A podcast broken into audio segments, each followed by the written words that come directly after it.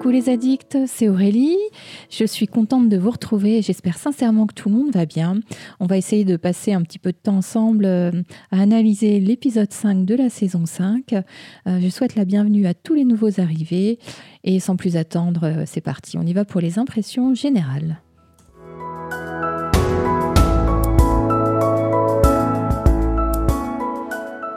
Cet épisode 5 de la saison 5 a pour titre Adoration perpétuelle, dont c'est la traduction littérale du titre en version originale, Perpetual Adoration. Et donc, euh, c'est une, euh, une coutume hein, des, catholiques qui est d'ailleurs très bien expliquée par le patient de Claire. Et euh, au-delà de de, de, ce choix de titre pour, pour justement signifier ce que ce qu'aurait aimé faire hein, le, patient de Claire euh, à la sortie de l'hôpital et euh, un rite auquel il s'adonne euh, chaque semaine. je trouve que l'épisode porte aussi bien ce titre car on prend conscience qu'en fait bah, Claire n'a jamais cessé de garder Jamie dans son cœur même lorsqu'ils étaient distants par leur époque et par le temps. donc c'est un épisode que je trouve plutôt sombre malgré la présence d'Atso à la fin de l'épisode qui apporte un peu de douceur et de légèreté. Et donc je disais un épisode sombre avec trois arcs narratifs plutôt tragiques euh, et la notion de destin qui inonde les 55 minutes d'épisode avec des conflits familiaux, des actes moraux ou immoraux réalisés par certains des personnages que l'on aime suivre. Euh, il y a également deux morts, hein, le, patient de Claire et puis le lieutenant Knox. Euh, c'est également un épisode qui marque le, le, retour des flashbacks de Claire dans le XXe siècle et on la retrouve dans son rôle de médecin chirurgien. Euh, et donc les scénaristes, hein, pour, euh, pour réaliser euh, bah, une partie de cet épisode, et notamment les flashbacks, sont allés piocher dans le tome 3 pour trouver cette histoire autour du patient de Claire. Et du coup, on a enfin une explication sur la, la présence de Claire et de Brianna au Royaume-Uni eh ben, un peu plus tard, hein, dans, dans l'année 1968. Euh, car euh, lorsque on les avait retrouvées à la fin de la saison 2, euh, on se demandait ce qu'elles faisaient là. Et là, je trouve que c'est du coup, on, remplit un petit peu les, pièces du puzzle et on comble les manques qu'on pouvait avoir. Euh, je, trouve d'ailleurs que le, montage euh, sur, cette, euh, sur ces flashbacks hein, qui se passent dans les années 60 est assez déroutant parce qu'on a quelque chose qui n'est pas du tout linéaire dans le temps, enfin dans ce temps futur. et néanmoins, après avoir regardé plusieurs fois l'épisode, je trouve ça bien, ça crée du dynamisme et ça nous permet de, bah, de nous ancrer dans cette notion de temps et de destin hein, qui, comme je le disais avant, bah, survole un peu tout l'épisode. Euh, j'aimerais faire une mention spéciale au décor et notamment aux extérieurs de Fraser's Ridge. Euh, il y a ce potager de, Claire euh, juste à l'avant de la maison. ce potager a d'ailleurs une grosse importance dans les romans et voilà, je, pense que c'est sympa qu'on en ait déjà un petit aperçu dès maintenant. mention spéciale aussi aux costumes et, et notamment au look de la Claire des années 60, qui est très moderne, avec une robe ultra courte. Alors dans les années 1968, euh, on n'est pas loin de la révolution hippie, etc. On y est peut-être même d'ailleurs déjà. Euh, et, cette robe ultra courte contraste avec ces jupes très longues du XVIIIe siècle. Hein. quand on la voit marcher dans la forêt, empêtrée dans ses jupons, franchement, c'est un réel contraste. Et, et, puisque je parle de parallèle, le look de Brianna... Euh, lorsqu'elle revient de, sa cueillette de champignons euh, dans les tons marrons, en pantalon, etc. C'est quasiment le même look qu'elle arbore euh, eh ben, dans les allées du parc dans lequel elle se promène avec Claire. Et ces flashbacks nous rappellent aussi combien ces deux femmes, hein, Claire et Brianna, étaient indépendantes à leur époque et tout ce qu'elles ont perdu en, revenant, euh, en, traversant les pierres. D'ailleurs, on voit que Brianna a encore des rêves d'enseigner des mathématiques à l'université. Euh, ouais, ça, repointe euh, une fois de plus. Euh, enfin, c'est bien qu'on ait ce genre de choses. Ça nous rappelle aussi que ben, Outlander est une histoire de voyage dans le temps. Et, même si on était bien depuis le, début de, de, la saison 5 ben, avec Jamie et toute la famille à Fraser's Ridge, c'est bien qu'on ait ce rappel-là à ce moment-là. Il n'était pas trop tôt. Et on a aussi dans l'épisode le retour des voix off de Claire, hein, de cette Claire narratrice et qui nous livre ses états d'âme. Euh, Et je vais faire une dernière mention spéciale à l'interprétation de Kate pour, pour peindre ces deux Claires-là. la Claire très moderne des années 60, très maîtresse femme. On la sent quand même assez épanouie, en tout cas dans son rôle de médecin, de chirurgien. Et pour autant, il y, a notamment une des transitions hein, où on passe de, des années 60 au 18e. Et euh, je trouve que, Claire a vraiment l'air nettement plus heureuse et presque plus jeune euh, au 18e siècle qu'elle ne l'était euh, dans les années 60. et je pense que c'est voulu. Et, et franchement, l'interprétation de, de Katrina Balfe est magnifique. Elle le fait vraiment super bien. Euh, je vais passer à mes scènes préférées et mes scènes euh, un peu flop. On y va.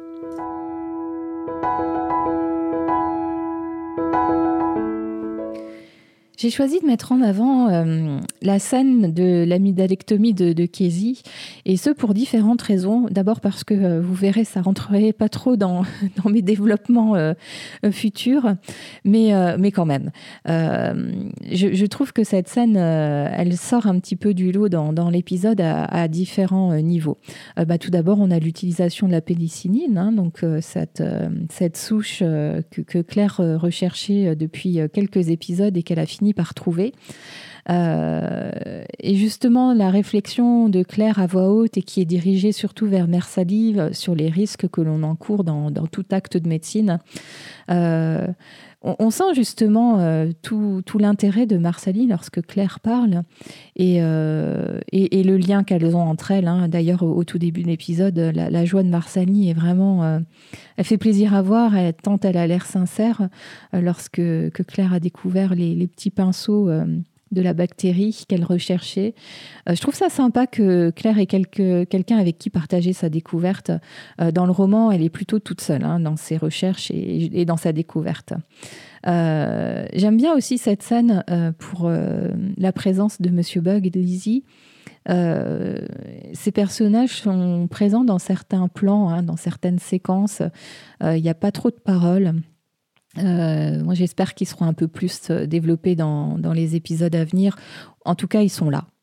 Euh, j'ai relevé aussi cette scène pour le jeu de, de l'acteur qui joue les, les jumeaux Berzley, Paul Gorman, parce que franchement, vous regarderez à nouveau, mais la façon dont il joue, ouais, son, dégoût, sa crainte, sa peur et son soulagement au moment où il se fait opérer, c'est très très bon, vraiment excellent. J'ai bien aimé aussi les effets spéciaux, hein, la, fumée qui, sort au moment où Claire cautérise la plaie, euh, les différents accessoires et le réalisme de, bah, du sang, de, de l'amital qui est sorti. Euh, ouais. Et au-delà de tout ça, ce que j'ai adoré dans cette scène, c'est l'assurance euh, du docteur Claire, je vais l'appeler comme ça. vraiment, elle a le geste sûr du chirurgien, elle est, elle est zen, elle est détendue, elle est hyper pro. Et hop, hop, hop, en deux, trois, deux temps, trois mouvements, euh, l'opération est faite. C'est agréable de voir Claire comme ça, on sent vraiment qu'elle est dans son élément. La scène que j'ai le moins aimée, c'est celle où on, voit Roger avec euh, Steven Bonnet sur, euh, sur le bateau, hein, sur le Gloriana, en train de jouer aux cartes.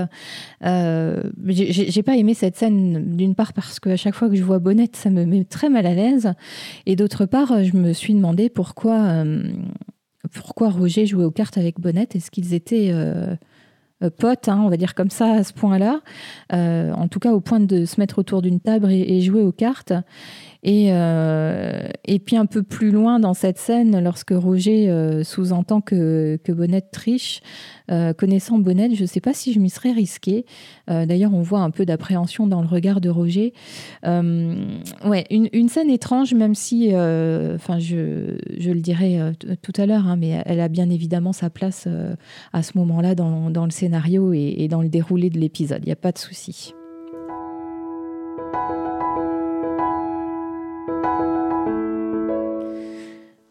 Je le disais dans mes impressions générales, c'est la notion de destin, la notion de temps qui, qui est un peu la thématique principale de l'épisode. et c'est étonnant parce que Claire est peu portée sur la religion ou sur les croyances religieuses, hein, c'est ce qu'elle a toujours dit. c'est comme ça qu'on l'avait découverte dans la saison 1. Et elle se retrouve dans cette église à Boston et elle doit mener, ou elle mène une réflexion profonde sur le temps et un peu plus loin, même en, l'accentuant un peu sur la notion de destin.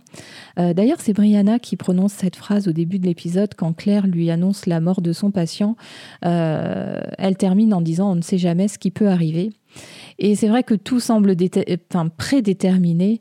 Euh, plus on, semble lutter contre le destin et plus on s'en approche. Et la version euh, et l'interprétation sympa de, ce que je viens de dire, hein, de la prédétermination, euh, bah c'est que, c'est l'histoire de Claire et de Jamie. Hein. ils sont le destin l'un de l'autre. tout les ramène tout le temps l'un à l'autre. Euh, et, dans cet épisode, Claire prend conscience que euh, la perte de ce patient, Graham Menzies, euh, la pousse quelque part à, prendre un congé, à envisager de, retourner au Royaume-Uni, d'y emmener Brianna. Et puis finalement, elle découvre la mort du révérend Wakefield. Elle fait la connaissance de Roger, qui, avec ses recherches et grâce à ses recherches, lui permet de retrouver Jamie. donc ça, c'est la version sympa de la prédétermination. En revanche, il y a des versions un peu moins joyeuse que je vais détailler d'ailleurs. Hein. Ce seront, euh, c'est les thématiques que je vais aborder. Euh, en fait, surtout l'histoire d'Outlander et le passé nous rappelle que Claire et Jamie ont plusieurs fois tenté de, changer les choses, hein, de, déjouer le destin, euh, mais ça ne fait que resserrer les, justement les fils. Hein. Claire, dans la saison 1, qui, qui essaye d'échapper à, à Blackjack, euh, donc qui arrive dans un premier temps, mais qui ne fait qu'attiser encore plus euh, son, désir de vengeance. Euh, Claire qui a aussi essayé dans la saison 2 de, faire en sorte que Mary Hawkins n'épouse pas Alex Randall. finalement, là encore, hein, c'était c'est, évidemment, elle n'a pas épousé Alex, mais ça a précipité euh, la suite. Euh, bah, toute l'histoire autour de Culloden dans la saison 2, euh, pour ne citer que cela. Et que penser alors de la pénicilline Là, on n'a pas encore la, synthèse de ce que Claire vient de faire, mais elle vient quand même de, de, jouer, un peu avec le temps et le destin, car la pénicilline doit être inventée 150 ans après. Donc là, euh, oui, on peut s'attendre peut-être à des retombées euh, plutôt négatives de tout ça. Ensuite, j'aimerais parler de Brianna et Roger. Et euh, dans cet épisode, on, entre de manière un peu plus approfondie dans l'intimité de leur relation. Et la première scène confirme hein, qu'ils viennent d'avoir du bon sexe ensemble, qu'ils plaisantent, qu'ils semblent sur la même longueur d'onde.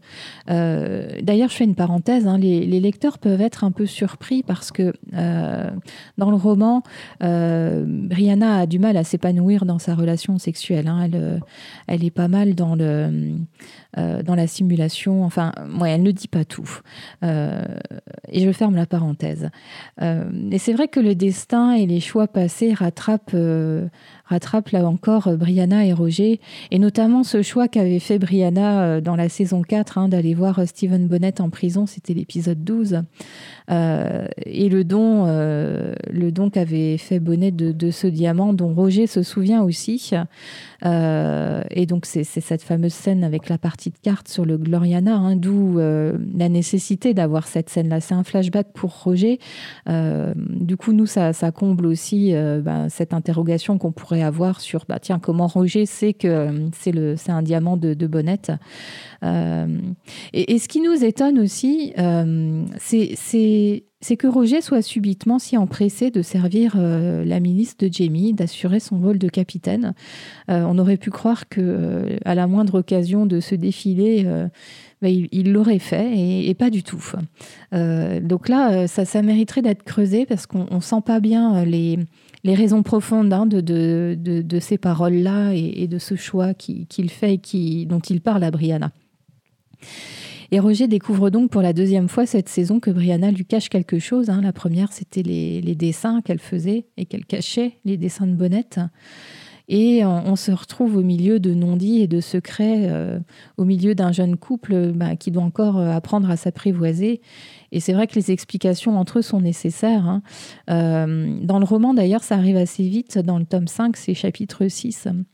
Brianna et Roger sont, sont imparfaits l'un envers l'autre. Ils ont des secrets afin d'épargner les sentiments de l'autre. Roger aussi, hein, dans la saison 4, avait eu des secrets euh, pour Brianna. Est-ce que c'était saison 3 ou 4 Lorsqu'il n'avait pas dit tout de suite à Brianna qu'il avait fait des, découvertes euh, bah, concernant euh, l'incendie de la maison de Claire et Jamie. Roger et Brianna découvrent à leur dépens qu'on a beau repousser les sujets qui fâchent, ils sont, ils sont inévitables. Il y a beaucoup d'intensité émotionnelle dans, la dispute, discussion euh, lorsque Brianna revient de sa cueillette de champignons. D'ailleurs, ce qui est assez marquant, c'est qu'il ne crie pas. Alors, est-ce que c'est parce qu'il y a le bébé euh, Jamie qui est tout près d'eux dans la même pièce? Et ce qu'on peut dire, si on y regarde vraiment de très près, c'est qu'aucun des deux n'a raison. Euh, on aurait envie de prendre parti pour Brianna. Hein. C'est, quand même la femme qui a vécu des choses assez horribles, un viol, etc. On attendrait un peu de compassion de la part de Roger. Mais au final, enfin, on a envie de prendre parti, mais quand on regarde ça à la tête froide, on peut pas. Euh, mais ce que je trouve dommage, c'est que euh, si on reste sur ce premier a priori, ça ne redore pas vraiment le blason de Roger. Et euh, ouais, c'est vraiment dommage parce que je, sais qu'il y a beaucoup de, de, fans de la série qui n'aiment pas ce personnage. Et là, en tout cas, sur la première moitié de l'épisode, ça ne va pas aider vraiment à ce qu'on l'aime un peu plus. Alors heureusement, Claire est là pour offrir un peu de perspective et de mise à distance à Roger, hein, pour, euh, pour qu'il euh, prenne un peu plus de hauteur par rapport à, à ses états d'âme. Et, euh, et, ça remet le doigt une fois de plus sur la belle relation qu'il y a entre Claire et Roger. Ces deux-là se comprennent. quelque part, tous les deux ont rejoint leur, leur grand amour par choix, en faisant quelque chose de complètement fou. Et, Claire euh, n'hésite pas à confier euh, le mode de fonctionnement de, son couple avec Franck et, aussi son absence de regret dans les choix qu'elle a fait de ne rien dire à Brianna et, de, et de faire comme si, en réalité. Et, je, pense qu'il ne faut pas qu'on oublie que Roger est lui aussi quelque part un enfant adopté euh, par son oncle. Et, je pense que Claire le met un peu face à, tout ça. Euh. et c'est ce qui fait que notre Roger euh, revient avec, alors pas avec des fleurs, mais avec des, des chanterelles qui, qui sont un peu comme un drapeau blanc. Et je trouve que là, par contre, ses excuses sont vraiment excellentes il n'aurait pas pu faire mieux en fait. Euh, et il s'excuse pour tout. Alors je me suis demandé ce que ça voulait dire ce tout. Alors est-ce qu'il s'excuse aussi pour leur dispute après le serment des mains, pour euh, bah, peut-être qu'il s'excuse pour le viol de Brianna, pour son départ. Enfin bref, on le sent vraiment euh, faire acte de repentance là. Et après les révélations sur le, sur le fait que Bonnet est, toujours en, vie, Roger est déterminé à partir. Et là, on sent l'inquiétude de Brianna face à cette euh, solution qui semble unique et incontournable. Euh, Brianna, elle, elle a des inquiétudes de quitter sa famille, bien sûr. Donc, euh, donc ça, c'est encore un, nœud dans leur histoire qui n'est pas prêt d'être résolu. Parlons maintenant de, Jamie et, ben, et, de ses interactions avec le lieutenant Knox. Jamie, lui aussi, semble, semble pris dans la toile du destin. Hein. Plus il essaye de sauver Martha, en naviguant entre deux feux et plus il se rapproche de ce qu'il veut éviter. Euh, on n'a pas vu Murta depuis euh, le début de l'épisode 2, enfin depuis l'épisode 2, non, en fait. Et pourtant, c'est toujours l'homme euh, à abattre, hein, entre guillemets. Et, la décision du gouverneur Trayon est difficile à comprendre euh, hein, cette, décision d'une espèce d'armistice, hein, d'abandon des, poursuites contre les régulateurs. Euh, moi, je, ne la comprends pas trop vu la, rage et la hargne qu'il y avait mis euh, dans l'épisode 1. Est-ce que c'est dans un souci unique d'apaisement? Je, ne sais pas. J'espère qu'on verra le, gouverneur dans, l'épisode suivant ou, la prochaine fois qu'ils exploiteront cette intrigue. Ça m'intéresserait d'avoir un peu ce, ouais, ce qui a sous-tendu cette décision. Euh, et, on sent que Knox est déçu hein, qu'on arrête la traque euh, au régulateur. Euh, il est déçu pour plusieurs raisons, hein, parce qu'il est déchargé d'une mission qui s'était appropriée. il a peur de passer pour un, pour un, homme qui manque de courage, etc. Et, et je trouve qu'il y a un contraste entre la première scène avec Knox, hein, donc cette scène où il annonce à Jamie que que, le gouverneur a, décidé d'une armistice. Et la deuxième scène, euh, où euh, son attitude a changé, hein, il a, il a d'ailleurs pas le même costume, il est en tunique rouge dans la deuxième scène. Euh, et en effet, on découvre qu'il a une mission. et c'est un officier. Et lui, il doit bah, poursuivre sa, sa, chasse uniquement à Murta. Et on retrouve ensuite Jamie et Knox euh, dans la chambre de Knox euh, autour d'un jeu d'échecs. On sent qu'il y a une certaine amitié entre ces deux-là, hein, du respect aussi. D'ailleurs, sans cette opposition et sans cette intrigue autour de Murta, euh, je pense qu'ils auraient pu s'entendre. Je, crois l'avoir déjà dit dans, dans, un des décryptages précédents. Et je ne sais pas ce que vous en pensez, mais moi je trouve qu'à chaque fois que Jamie joue aux échecs, c'est aussi bien au sens propre qu'au sens figuré. Euh, la première fois où on avait découvert euh, joueur d'échecs, c'était à Paris hein, avec, euh, avec le ministre des Finances Duvernay. Et et, à ce moment-là, dans la saison 2, il faisait ça afin d'obtenir des, informations et d'être proche d'un proche conseiller du roi de France. Hein. Donc, euh, il jouait double jeu là aussi. Et la deuxième fois, c'est euh, dans la saison 3, lorsqu'il joue, aux échecs avec, euh, avec Lord John Grey. et là encore, hein, c'est bah, voilà, pour obtenir des faveurs, pour être euh, c'est à la prison d'Arsmur hein, pour, euh, voilà, pour euh, pouvoir avoir des choses supplémentaires pour, pour les gens qui sont en prison avec lui, etc. J'en reviens à, Jamie et Knox. Jamie pensait sans doute pouvoir convaincre Knox qu'il et qu'il pourrait comprendre hein, sa position. et d'ailleurs, au moment de la révélation hein, et de la découverte et de l'ouverture de la, de la, du courrier qui contient les, les, les, noms des prisonniers, des prisonniers à Hartsmur, euh, Knox est dans la lumière et Jamie est dans la pénombre. Donc ça, c'est encore une belle réalisation, un bon choix, je trouve, puisque euh, du coup, Knox découvre la vérité, donc euh, la lumière se fait. Et Jamie, lui, s'enfonce dans son mensonge et dans son double jeu. le, problème, en fait, et ce qui, amène le, choix de, Jamie de, tuer Knox, c'est que Knox a une vision binaire du monde. Hein. Soit c'est noir, soit c'est blanc. Euh, c'est un homme de principe. Et Jamie sent que, que cet homme n'hésitera pas à le dénoncer. Euh. et donc, euh, il y a un gros risque pour sa propre vie et puis aussi pour la protection de sa famille.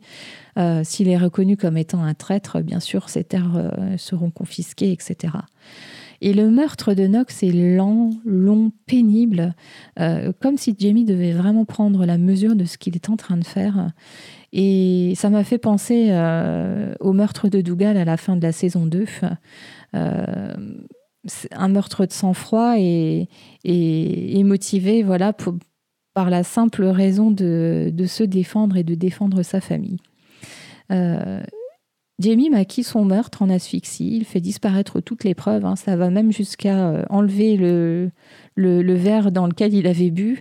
Euh, mais moi, je me demande quelles sont les conséquences euh, à venir pour lui. D'ailleurs, est-ce que personne ne l'a vu entrer dans la chambre de Knox? C'est bizarre. Jamie va aussi devoir faire face à sa conscience. Hein. ce meurtre-là n'est pas du tout le même que le meurtre de de Birdsley hein, dans, l'épisode 3. Euh, le meurtre de Birdsley, c'était presque une sorte de délivrance qu'il offrait à, cet homme-là. Euh, là, Knox, euh, ça va être plus dur, je pense, à, à, analyser pour lui. Et puis, autre conséquence, qui va remplacer le lieutenant Knox dans la chasse à Murta j'ai une théorie, enfin je, me trompe peut-être, j'espère, mais peut-être que le gouverneur va demander à Jamie de poursuivre cette traque et, le nommer euh, bah, chef, de, chef de la milice pour, euh, pour aller trouver Murtaugh. J'espère que ça ne sera pas ça, mais hmm, je le crains. Le troisième, euh, le troisième arc narratif, c'est celui qui concerne Claire. J'en ai déjà un peu parlé. Et Claire, euh, la Claire des années 60, hein, est face à son destin dans cet épisode. Euh, sa rencontre avec Graham Menzies va la pousser sur le chemin de ses retrouvailles avec Jamie. Et pour rappel, en 1968, hein, donc c'est la date où, on a ces scènes, ça fait deux ans que Frank est mort. Et avec Frank, Claire n'était pas autorisée à parler de Jamie et elle avait accepté ce silence forcé. Et là, on ne sait pas euh, si ce sont euh, les, origines de, cet homme-là, hein, de Graham Menzies, euh, si c'est son accent, son attitude, mais en tout cas, il lui rappelle, il lui fait penser à Jamie. Jusqu'à presque en entendre sa voix hein, dans, la version originale, si vous l'écoutez en anglais, c'est vraiment impressionnant. Lorsque le, patient dit à Claire, ça n'est qu'une cicatrice de plus je me suis repassé plusieurs fois l'extrait. Je ne sais pas si c'est euh, si la voix de Jamie ou si c'est juste l'accent qui fait ça, mais mais en tout cas, Jamie avait dit exactement la même chose dans l'épisode euh, dans l'épisode 10, juste après. Euh, alors, je vous resitue un petit peu l'histoire. C'est quand Jamie se rendait chez le duc de Sandringham hein, dans, son, château. et Jamie en vient à devoir se battre en duel ben, contre des hommes du clan euh, je crois. Enfin, je ne sais plus les détails. Mais en tout cas, euh, Jamie est blessé légèrement. Et euh, quand Claire le soigne dans l'infirmerie à, à Léoc, Jamie minimise un petit peu ce qu'il vient de faire et il lui dit ce n'est qu'une cicatrice de plus, c'est tout. Et il veut envaler la chandelle.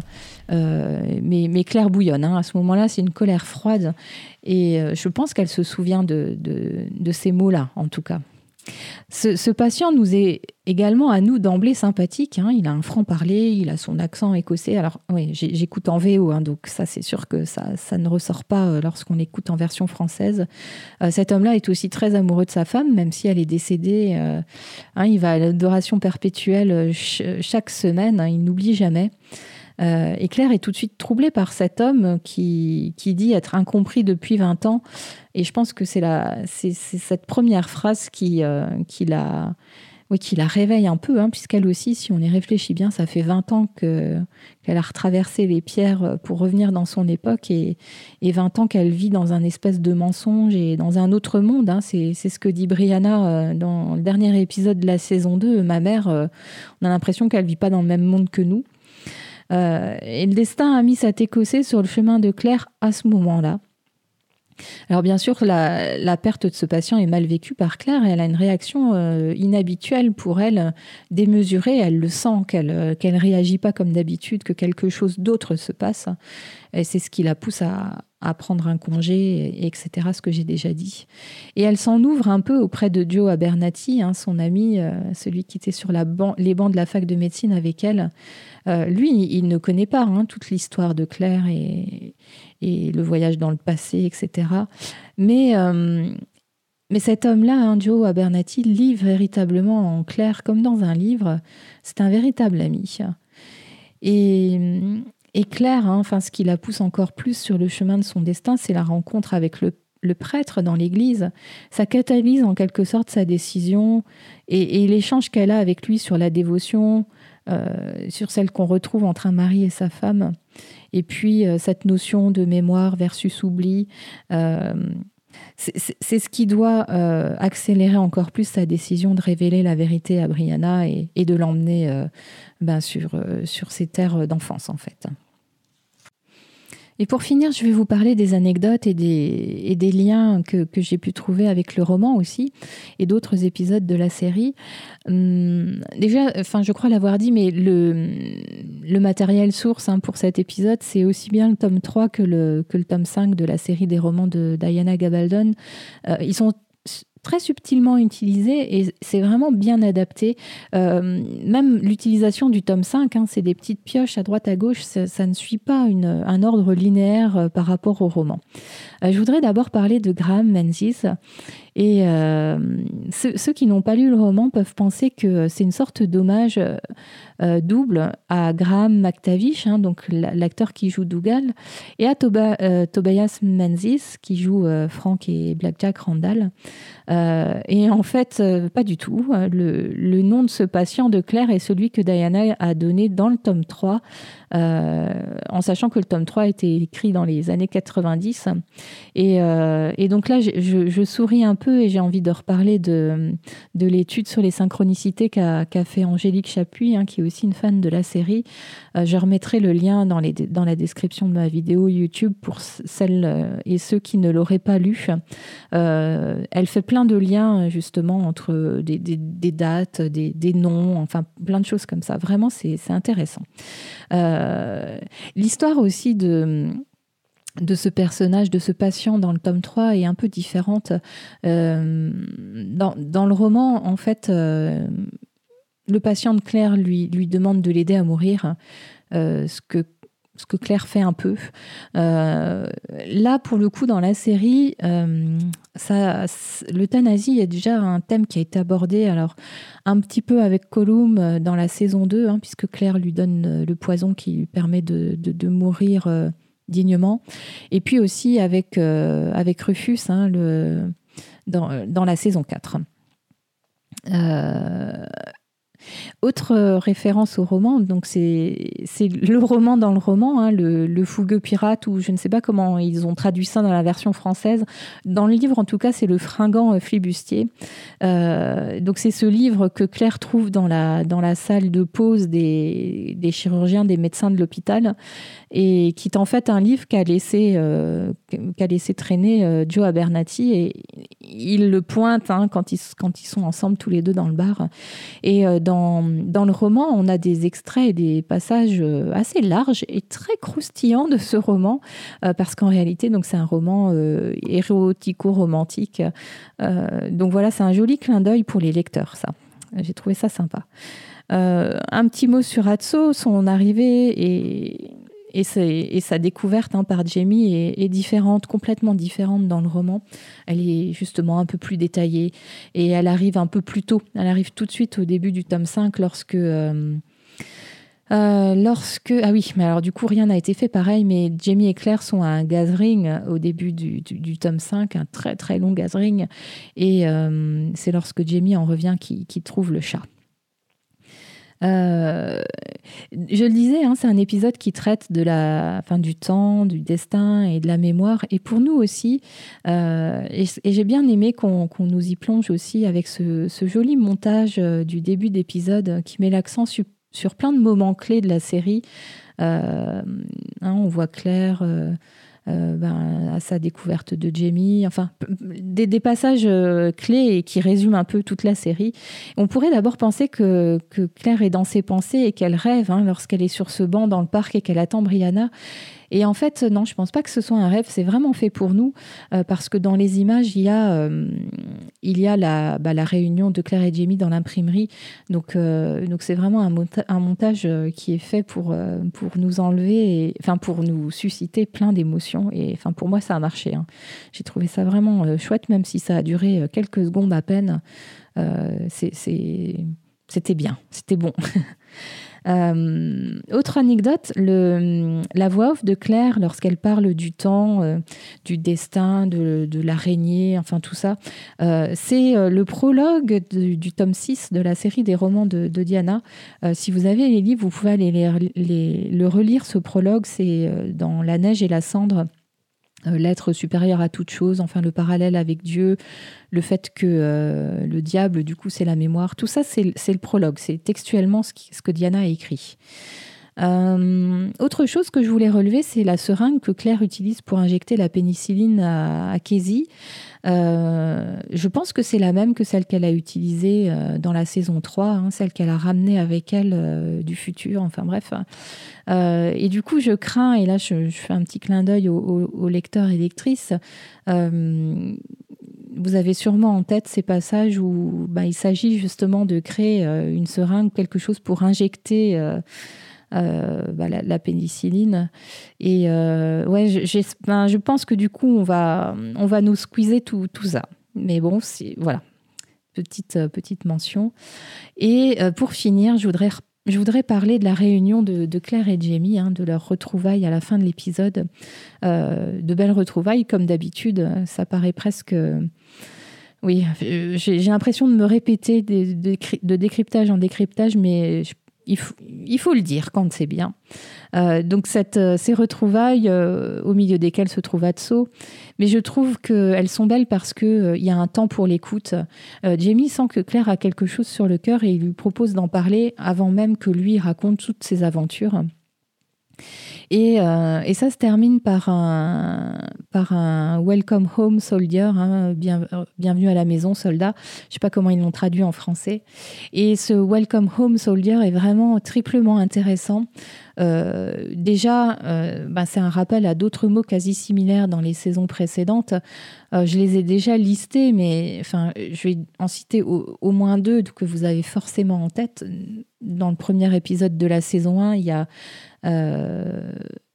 on Your Host Soldier, donc c'est on, y va, hein, c'est à la fin de l'épisode 1 quand, Claire a soigné la blessure par balle de Jamie. Et puis euh, On Your Feet Soldier, c'est Debout soldat, euh, lorsque Jamie a tenté de ramener Claire pour la première fois aux, pierres euh, à l'issue de ses révélations et que finalement Claire a décidé de, rester avec lui. Euh, mais il y en a plein d'autres. Hein. Si vous écoutez mes, autres décryptages, vous les aurez tous, j'en parle souvent. je disais triplement intéressant euh, le deuxième intérêt, c'est la notion de home, la notion de foyer, la notion de maison. Euh, c'est une notion qui est très très chère au cœur de, bah, de Claire et de, et de Jamie. Et donc euh, voilà, à, nouveau, on, l'entend. Et troisième, troisième intérêt, c'est ce mot soldier, soldat même si c'est un surnom hein, de, Claire vers Jamie, ça nous renvoie à, ce qu'est Jamie et à ce qui motive ses choix. Euh, enfin voilà, tous les choix qu'il fait. Et là, dans cet épisode, le choix de, tuer euh, le lieutenant Knox, c'est euh, bah, pour protéger sa famille, comme un soldat en fait.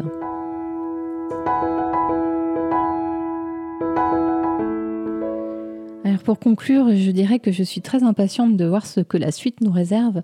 L'intrigue autour de Murta semble prendre son temps, celle de Bonnette aussi d'ailleurs. Euh, on fait monter doucement la pression, hein. on sent que voilà, on nous distille des petites choses, euh, mais, ça avance tranquillement. Euh, ah, sans être maso, je peux dire que j'aime bien ça parce que j'aime bien ce qu'on nous montre. Je, je rentre dedans, voilà, c'est bien prenons le temps et que ça continue encore longtemps. Pour l'instant, cette saison 5, franchement, me ravit complètement. Euh, je finis tous mes décryptages ainsi, mais aujourd'hui, plus que jamais, j'ai envie de dire prenez soin de vous, prenez soin de vos proches, et je vous dis à très bientôt.